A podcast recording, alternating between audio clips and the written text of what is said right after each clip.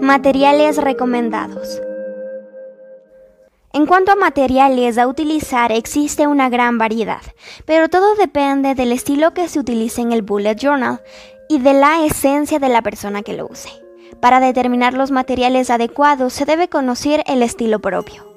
Pero en cuanto a calidad y estructura, es recomendable utilizar hojas punteadas que son propias de bullet y que tengan más de 75 de gramaje para una mejor resistencia a cualquier tipo de material a aplicar. En cuanto al encuadernado, se puede usar cosido o anillado. El anillado permite agregar decoraciones más grandes, incluir hojas o incluso arrancarlas en caso de errores.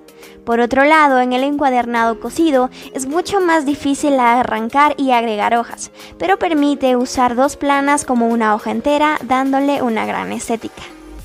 Dependiendo de cada estilo se pueden usar acuarelas, marcadores, esferos, pinturas, acrílicos, recortes, imágenes, washi tapes y cualquier tipo de material artístico.